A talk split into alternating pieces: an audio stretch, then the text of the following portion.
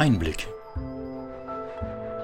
Der 14-tägige Podcast der Bürgerrechtsakademie der Volkshochschule Leipzig. Herzlich willkommen, sagen Beate Tischer und Beatrix Stark.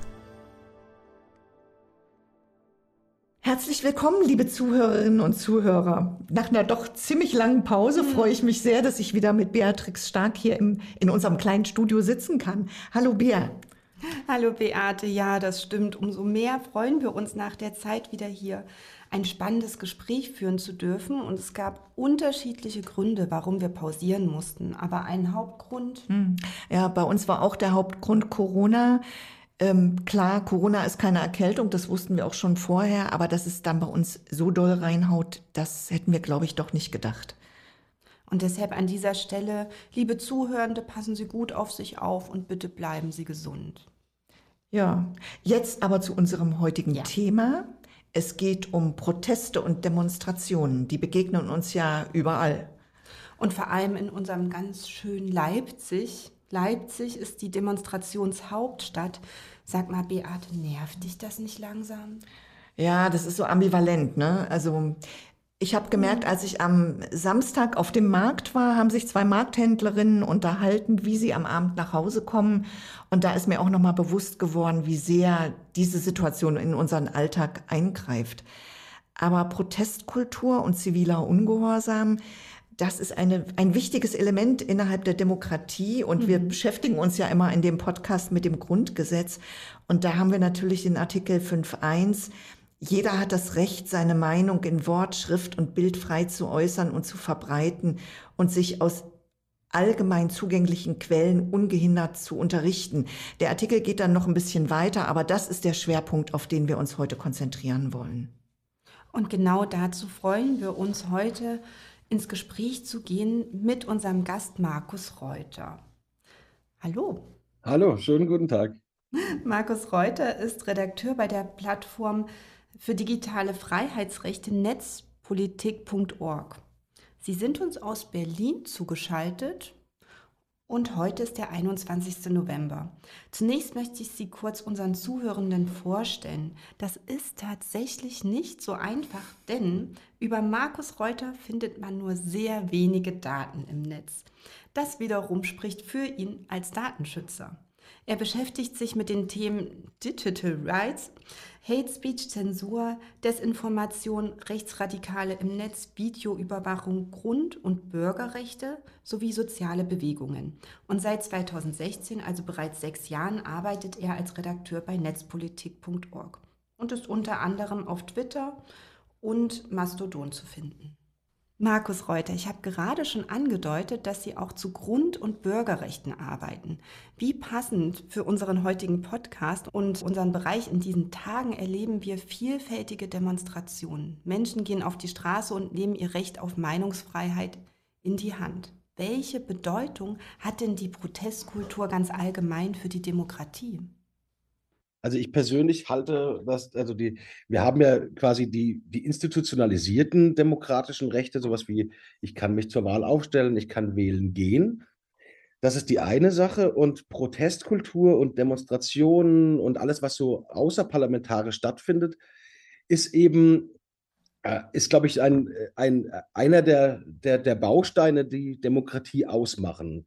Also es ist, ist, ist für eine Demokratie, glaube ich, sehr, sehr wichtig, dass es das auch gibt, dass es diese eher von unorganisiert eine sich äh, zu empören, seine Meinung zu sagen, dagegen zu halten, dass es das gibt. Und ich denke, also das wurde auch vom Bundesverfassungsgericht äh, in, äh, in dem Brockdorf-Beschluss gesagt, das ist also ein elementarer Teil äh, von Demokratie.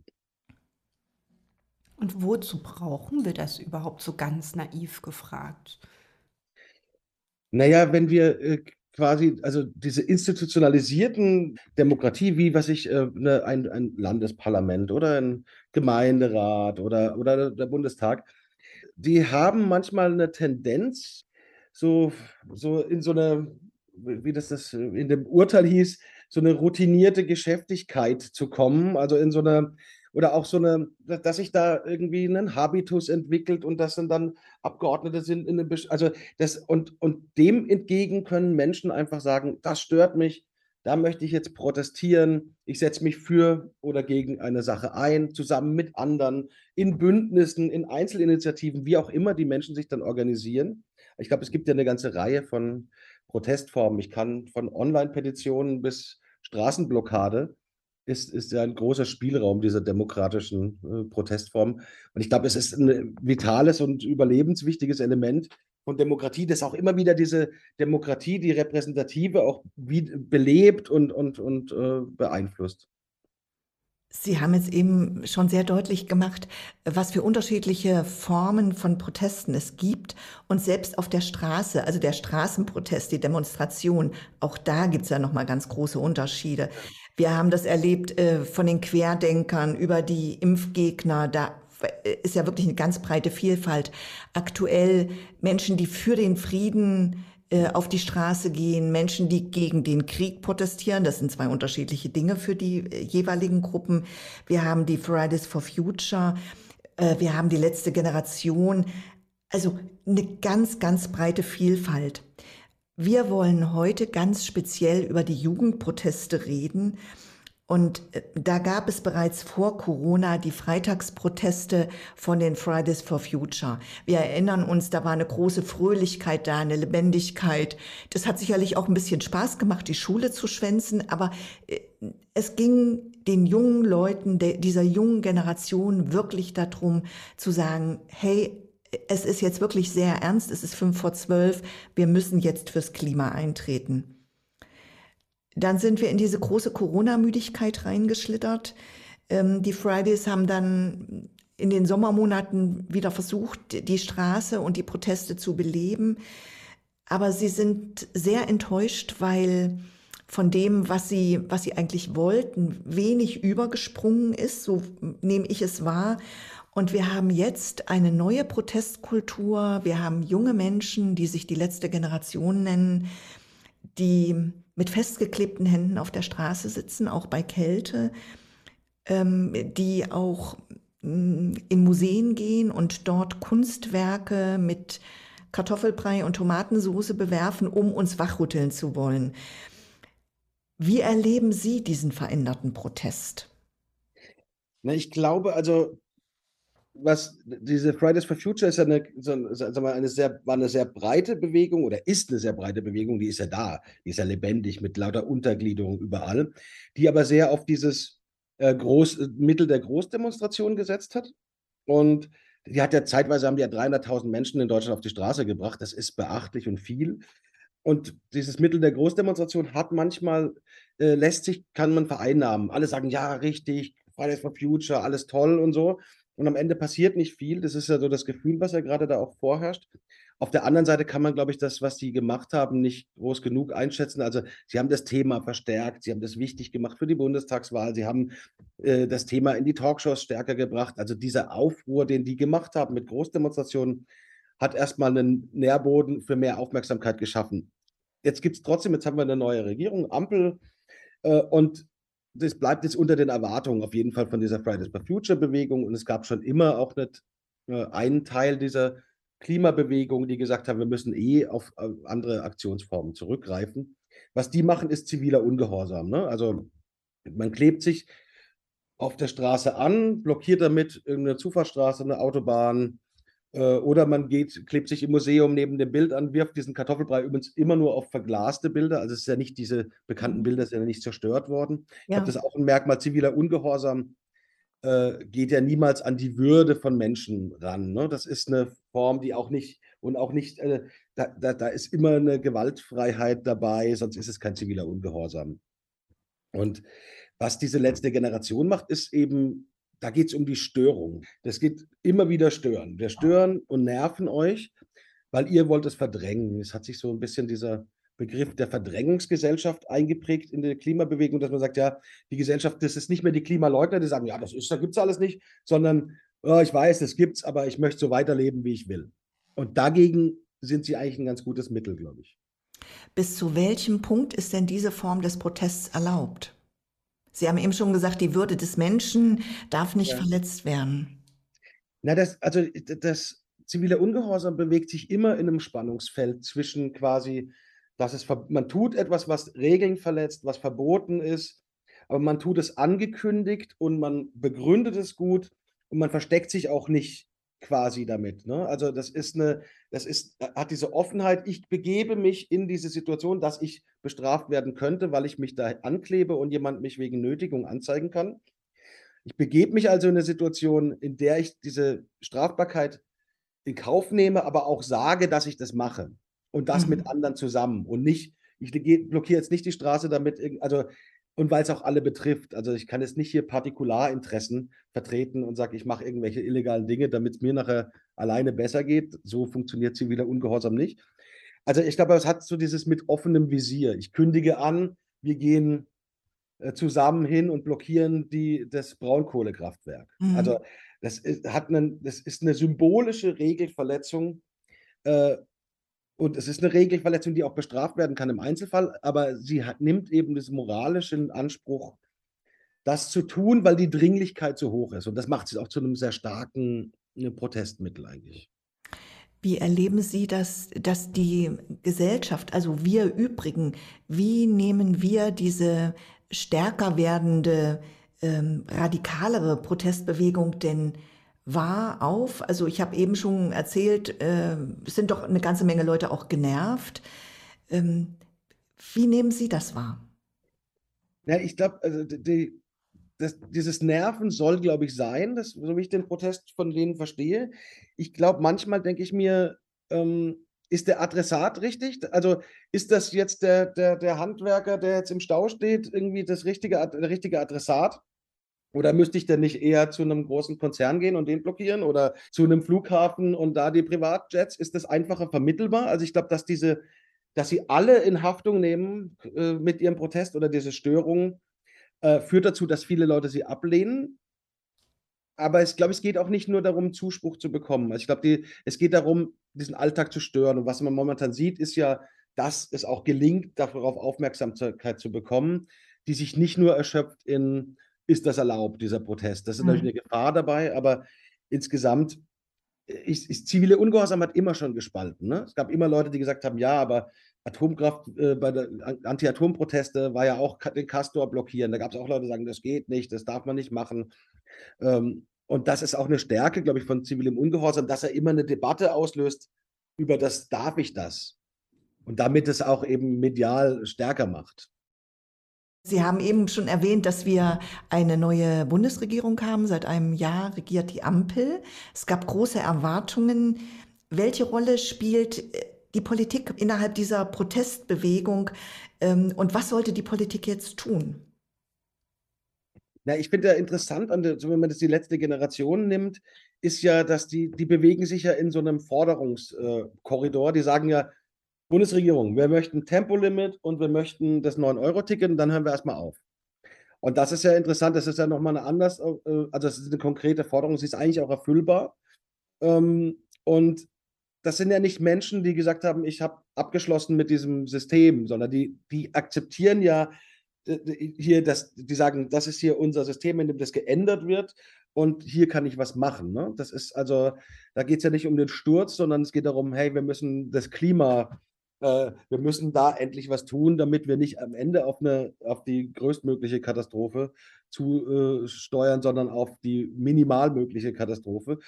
Äh, und das finde ich schon auch spannend, an der, also, dass sie, ich halte diese ganzen, diese, was, was gerade passiert, ne, dass man, dass da von der Klimaraff und was weiß ich, das ist alles Quatsch, mhm. weil das sind Leute, die wollen mit ihrem Mittel innerhalb eigentlich dieses, äh, innerhalb dieser, äh, der, der, der, deutschen Demokratie was verändern. Das ist nicht irgendwie ein, äh, die sagen nicht, wir leben in einer Diktatur und das muss alles weg und sonst wie. Ne? Das ist also, das ist ein, ein, hat eine andere demokratische Qualität als so ein Querdenker-Protest, also mal so salopp gesagt.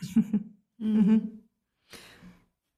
ähm, und also was wir vor allem raushören, ist das große Interesse, was Sie an dem Thema bewegt. Haben Sie da auch, wenn, wenn wir in die Vergangenheit zurückblicken, in die Historie, da vielleicht auch bekannte Beispiele für unsere Zuhörende für zivilen Ungehorsam? Fällt Ihnen da was ein? Also zivile Ungehorsam ist eine, gibt es ja schon äh, länger bekannt, ist natürlich irgendwie, äh, ist immer das, äh, Gandhi ist damit verbunden natürlich, also mit dem, oder eben die amerikanische Bürgerrechtsbewegung, die sich gegen das rassistische System in den Vereinigten Staaten gewehrt hat. Und da ist eben bekannt, also was ich, Rosa Parks, die gesagt hat, mhm. in Bussen, wo, wo man auf der einen Seite oder hinten dürfen die Schwarzen sein und, und vorne die Weißen, sagt, nö, ich nehme mir jetzt einfach den Platz und breche damit die Regel und sage aber, hey, das ist, was ihr macht, ist sowas von illegitim, dass ich die legale Regel brechen darf. Also das sind, und andere Beispiele aus jetzt deutschen Kontexten waren, äh, äh ist sowas wie die Atomwaffenstationierung äh, Mutlang oder ähm, eben die Anti-Atom-Bewegung, die auf sehr auf, auf, was sich die Gleise blockieren, sich hinsetzen, auch teilweise die Gleise unterhöhlen, den Schotter rausnehmen. Also das, die, die Formen sind sehr,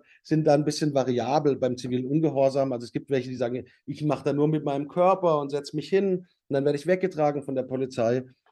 Äh, oder andere sagen, also im Wendland war das so, also dort, wo der Castor in Gorleben äh, eingelagert werden sollte, da war es auch okay für die Bewegung zu sagen, ja, wir graben da den Schotter weg und äh, machen das äh, temporär kaputt, damit der Zug nicht rüberfahren kann.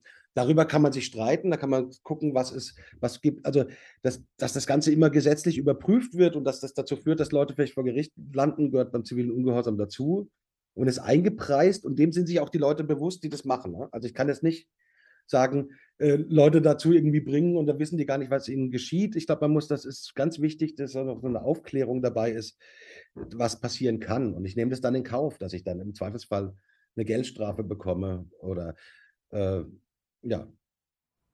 Wenn man äh, auf den historischen zivilen Ungehorsam geht, der ein bisschen weiter weg ist von Deutschland, ich glaube, da kann man jetzt ein bisschen unemotionaler drüber reden. Ja. Wenn man jetzt über Gandhi oder über Martin Luther King äh, redet, die waren ja eigentlich unglaublich erfolgreich. Ich halte eh die Form, also es, das ist ja, wenn man sich das Protestspektrum anschaut, was man machen kann, sagen wir mal, von der, von der ganz normalen Laufdemonstration bis hin zu Leuten, die quasi Gewalt machen. Ne? Also man kann, äh, glaube ich, dass das eine Kombin äh, sowieso Kombination, aber jetzt das Gewalt ist, schreckt immer ganz viele Leute ab, da verliere ich ganz viele Bündnispartner, ist keine, so, äh, ist keine erfolgreiche Form, ähm, mit der ich quasi das Verbünden und die Gesellschaft hinter mich bekomme. Äh, deswegen äh, ist ziviler Ungehorsam in Kombination mit großen Demonstrationen eigentlich, glaube ich, das Erfolgreichste, weil man selber nicht eine, eine man verliert nicht eine, eine, eine, Glaubwürdigkeit, eine moralische dabei, hat eine Ernsthaftigkeit dabei, hat auch eine Radikalität dabei und eine, eine Dringlichkeit, die manchmal bei nur Dem Großdemonstrationen hilft dann auch nicht. Also ich glaube, dass äh, ich halte Protest eh für eine Art Mosaik. Da gibt es die einen, die machen Kunst und so, die anderen machen mit ihrer Musik dann wieder, jemand macht eine, macht, also da, die müssen auf allen leben. Da gibt es Streik, dann gibt es, also es gibt, gibt so viele verschiedene Methoden und Mittel und dass nur das Zusammenspiel eigentlich zu einem Erfolg führen kann. Und äh, ich denke, dass, dass das zivile Ungehorsam eine sehr mächtige und auch selbstermächtigende Form ist. Also dass man selber auch das Gefühl hat, ich kann was machen, was sich viel mehr, also so ein Gefühl von Veränderung zusammen mit anderen stellt sich, glaube ich, bei einem zivilen Ungehorsam viel stärker ein, als wenn ich ein Kreuzchen mache, vielleicht bei einer Wahl. Also das kann da auch wieder unterschiedlich sein bei einem Kreuz bei der Wahl. Also, aber, aber ich halte das für eine sehr, eine, eine sehr starke Form von, von, von Protest. Welche Rolle haben die Medien dabei? Ja, die Medien haben, äh, ich denke, durch die Dringlichkeit und dadurch, was das, was passiert, ne, wenn eine Autobahn oder eine Zufahrt zum Flughafen blockiert ist, dann wirkt sich das erstmal aus. Dadurch entsteht eine Dringlichkeit. Medien werden dann, naja, die haben, äh, sie, sie werden dann eine Diskussion entfachen, darf man das machen? Ist es legal? Ist es nicht legal? Dann wird vielleicht das Thema, kommt dadurch rein, am Ende spricht man mit Menschen und im Idealfall kommt am Ende irgendwann eine demokratische Lösung mit Kompromissen raus. Ähm, aber ich denke, Medien haben, haben, haben da eine, also die Rolle heute ist natürlich, es gibt Medien, die sagen, ja, das sind die Klimakleber, da macht man eine sehr große Abwertung, da wird quasi äh, versucht, äh, die als ein Feindbild darzustellen und als die großen Klimakaoten, da kann man sich auch fragen, wer sind die Klimakaoten? Sind nicht Menschen, die äh, Braunkohlekraftwerke fahren, Chaoten oder die, die, die, die, die Verkehrswende nicht herbeifahren. Also da kann man, ich finde interessant, dass das so in einem Teil der Medien so eine Abwertung stattfand, aber andererseits ist es auch wieder wichtig, dann, äh, dass sie wieder aufdecken, wir Sachen, äh, die nicht passiert sind, wie es jetzt bei den jüngsten äh, Klimafestklebeprotesten auch war. Ne? Da hat man verschiedene Rollen gesehen in Medien, was sie äh, dort vertreten haben. Aber es ist natürlich wichtig, um es zu verstärken, denn wenn da nur, da sind 30 Leute auf einer Kreuzung, das kriegen erstmal dann nur die 30 Leute plus die Leute, die im Stau stehen mit und ohne Medien äh, kriege ich gar nicht die Verstärkung hin. Also ich glaube, was sehr deutlich geworden ist, ähm, ist, dass Sie uns wirklich erklären konnten, welche wichtige Rolle diese, dieser zivile Ungehorsam innerhalb der Demokratie spielt. Äh, es liegt, glaube ich, auch in der Natur der Sache, dass das überwiegend junge Leute jetzt erstmal sind, die einfach sehr viel ungeduldiger sind, ähm, dass wir große Probleme mit dem Klima haben und dass wir auf eine Klimakatastrophe zusteuern. Ich glaube, das bestreitet ja kaum noch jemand. Ja. Aber die Frage, wie kommt man aus dieser Klimakatastrophe wieder raus, das ist etwas, das ähm, ja, über diesen Weg. Da gibt's also unterschiedliche Auffassungen, unterschiedliche Meinungen. Und ähm, ich möchte Sie gerne noch mal fragen, glauben Sie, dass diese Protestform zum Ziel führt? Und was ist das Ziel? Naja, wenn wir in der Klimakrise wird das Ziel sein, so wenig CO2 wie möglich auszuschießen, äh, auszustoßen und äh, letztlich die, die Anzahl der Grade, die das wärmer wird, zu, äh, zu reduzieren.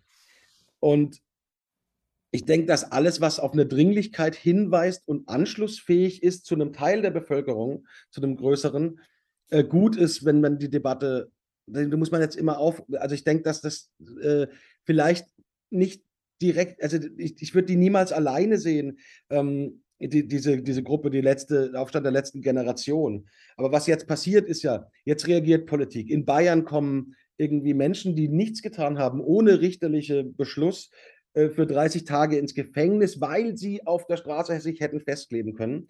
Das wiederum führt dazu, dass Leute jetzt anfangen zu sagen, ja, stopp mal, das geht aber auch nicht.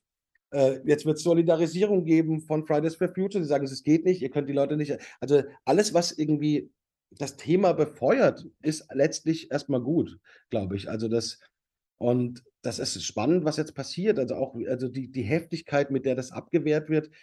Äh, also man könnte sich an, angesichts der Heftigkeit von äh, der, der, Klimakrise auch wundert man sich, dass nicht schon auch Leute irgendwie anders vorgehen. Ne? Also das ist, und das wäre nicht gut, weil das bringt einen ganz anderen Abwehrreflex als Menschen, die sich jetzt festleben. Ich glaube nicht, dass die Art und Weise, wie sie es machen, äh, ihnen viele Freundinnen und Freunde bereitet. Aber vielleicht ist es auch nicht ihre Aufgabe. Mhm. Ja, gute Stimmt. Frage. Ja. Könnte fast die letzte Frage sein, mhm. aber wir möchten gern die letzte Frage stellen. Ja. Ähm, zum Abschluss wären wir gern ein bisschen persönlicher. Gibt es denn eine Protestaktion, die Ihnen ganz besonders in Erinnerung geblieben ist, an der Sie vielleicht sogar selbst teilgenommen haben? Ja, ich erinnere mich an eine, äh, das war eine Aktion das war von, von dem Zentrum für politische Schönheit. Das hieß, die Toten kommen. Das ging um die Flüchtlings, äh, um, um Geflüchtete, äh, die an den Außengrenzen Europas ähm, äh, sterben. Und um das zu thematisieren, hatte, hatte diese, diese Künstlergruppe äh, gesagt, dass sie Leichname in Deutschland bestattet. Und dann hat sich während der Aktion haben Leute angefangen, überall auf Verkehrsinseln, in Parks, kleine Gräber mit Teelicht, Blume, Kreuz oder so zu, zu graben. Und das hat sich so viral äh, verbreitet. dass Leute überall hat man gesehen, auf, ich, und hier ist wieder eins und hier ist wieder ein Grab und haben das so, äh, hat sich, also die Leute konnten so mitmachen, niedrigschwellig. Und am Ende gab es eine Aktion vor dem äh, deutschen, äh, vor dem Deutschen Bundestag an der Reichstagswiese. Und äh, da hatte diese Künstlergruppe angekündigt, ja, wir, oder äh, angemeldet versucht bei der Versammlungsbehörde, wir machen da einen riesen Mahnmal, wir machen dann, kommen im Bagger und machen sonst, das wird natürlich verboten. Und dann hatte diese Gruppe aufgerufen, bitte hebt keine Gräber aus. Bitte macht nicht das und das und nicht das, alles in Verneinungsform. Und jetzt kam diese Demonstration, die größer wurde als geplant, die waren so 7.000, 8.000 Leute, ähm, an der Reichstagswiese an. Und es war ein Bauzaun außenrum. Und dieser Bauzaun wurde irgendwie umgeworfen. Und dann sind, die, sind tausende Leute mit Kinderschaufeln, Blumen auf die Reichstagswiese und haben haben dort symbolische Gräber angelegt für, die, für die Leute, die an den Außengrenzen sterben. Und das war ein unglaublich starkes Bild. Man hatte diese Kinderschaufeln, diese eigentlich äh, und, und, gleichzeitig Polizisten mit Helmen, die dazwischen und Pfefferspray. Und das Ganze war, war auch so eine, hat, hatte so eine, also da, da war, es hatte so einen aneignenden, selbstermächtigen Moment von eure Wiese ist uns total egal. Es geht hier darum, dass hier tausende Menschen an den Außengrenzen sterben und das zeigen wir euch direkt im Angesicht quasi des, des Parlaments, dort wo die Macht quasi ist. Und ich fand das eine sehr starke Aktion, weil sie, weil sie, weil sie alle, alle äh, Elemente von zivilem Ungehorsam und von Kunst und von Schönheit auch hatte. Und äh, fand, hat, mir sehr, hat mir sehr gefallen, äh, das äh, zu sehen, diese, diese Aktion. Ja, da sind gerade richtige Bilder in meinem Kopf entstanden, wahrscheinlich bei den Zuhörenden auch. Markus Reuter, wir sind leider schon am Ende unseres Gesprächs. Die Zeit ist verflogen. Wir möchten uns bedanken bei Markus Reuter, dem Redakteur bei der Plattform für digitale Freiheitsrechte netzpolitik.org. Und als Dankeschön für unser Gespräch gibt es etwas ganz Besonderes. Und zwar gibt es eine kleine Tasse, eine Volkshochschultasse und auf der steht drauf Vielfalt zusammen genießen. Und die möchten wir Ihnen gern auf die Reise senden, dass Sie auch eine kleine Erinnerung an das Gespräch haben, denn die ist auch nicht käuflich zu erwerben. Die gibt es nur bei uns im Podcast. Oh, vielen Dank. Dies war unsere Podcast-Folge Ist ziviler Ungehorsam gerechtfertigt? Wir waren mit Markus Reuter von der Plattform für digitale Freiheitsrechte netzpolitik.org verbunden. Wie immer finden Sie alle Links und Shownotes, also die Begleitinformationen auf unserer Webseite www.bürgerrecht-akademie.de und wir freuen uns über alle Kommentare und Fragen, Anregungen und Ideen. Ja, fürs Zuhören bedanken wir uns bei Ihnen. Äh, es bedanken sich Beatrix Stark und Beate Tischer. Zu unserem Team gehören außerdem die Nadine Rangosch, die für die wunderbare Technik zuständig war, sowie hinter den Kulissen haben gewirbelt Iris Deetsch, Eva Riemer und Gesine Oltmanns. Und wie immer bleiben Sie neugierig.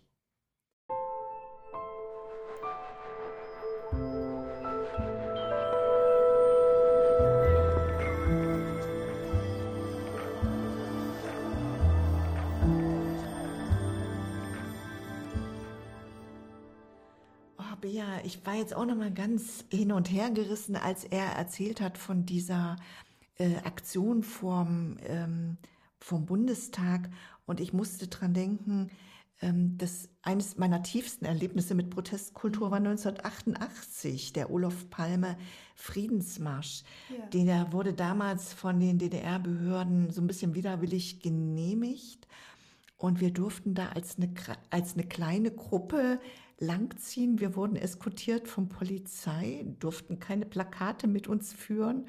Und die Leute, die uns auf der Straße gesehen haben, die haben sich gefragt, was machen die da eigentlich? Was ist denn das? Und keiner wusste es, weil wir durften keine Plakate mitnehmen. Das war nicht sichtbar. Und wir heißt, du bist mitgelaufen? Ja, ich war mit dabei. Waren viele Kinder mit dabei. Ja. Waren, waren vielleicht so 60, 80, aber mehr waren wir auch hm. nicht. Hm. Spannend, ne? Ja, wie wichtig Plakate sind. Mir ist auch gerade im Podcast nochmal bewusst geworden, was der Unterschied ist zwischen Protest und ziviler Ungehorsam. Ja.